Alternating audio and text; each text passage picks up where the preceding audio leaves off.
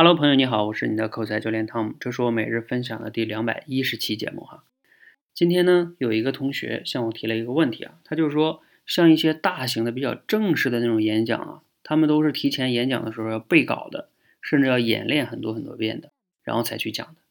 那因为我一直有倡导我们要去脱稿说话，那这里边呢，他就说他也自己也试过脱稿说话，但是呢，一脱稿之后啊，就可能会发现自己就讲时间就控制不住了。或者是偏离主题了，讲了一些废话呀，等等等等的。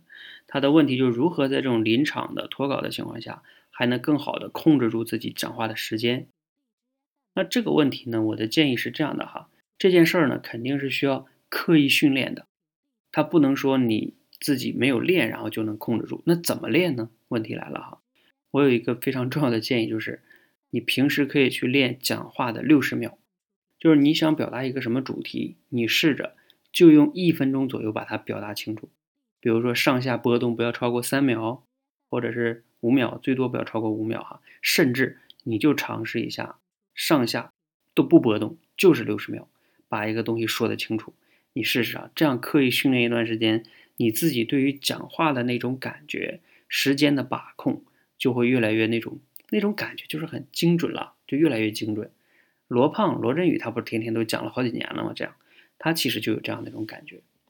好，那你如果觉得要讲六十秒没素材的话，在这里我做个广告哈，就是我自己不是做了六十秒口才训练营嘛，我在那里边给大家设置了四十二个训练科目，那你可以参考那个训练科目去练六十秒哈。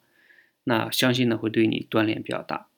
另外一个呢，就是说除了六十秒这个建议以外，还有一个就是我们平时说话不需要背稿，但是呢你需要有个框架。比如说，你大概讲一个话题，你要讲三点，是吧？这三点下边大概都要讲什么样的内容？你是有一个脑子中这个框架的。然后你讲的时候呢，你一般身上肯定要带个手表。然后你边讲的时候，如果别人跟你说你这说话是五分钟的时间，或者是十五分钟，你大概就要去控制了。可能你前面第一点讲多了，那你第二点、第三点就要快点讲，或者是缩略的讲。这样的话，你整体的这个时间就能控制住，而且每一个呢。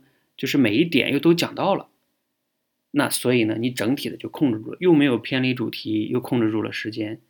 好，这是我对大家的两点建议哈。一个是呢，练六十秒，掌控自己说话的那种精准的感觉；另外一个呢，是要有框架，然后根据时间去来回调整一下。这样的话，整体上来说，你不会超时，而且也没有拉重点。希望呢，对你有帮助或者有启发哈。谢谢。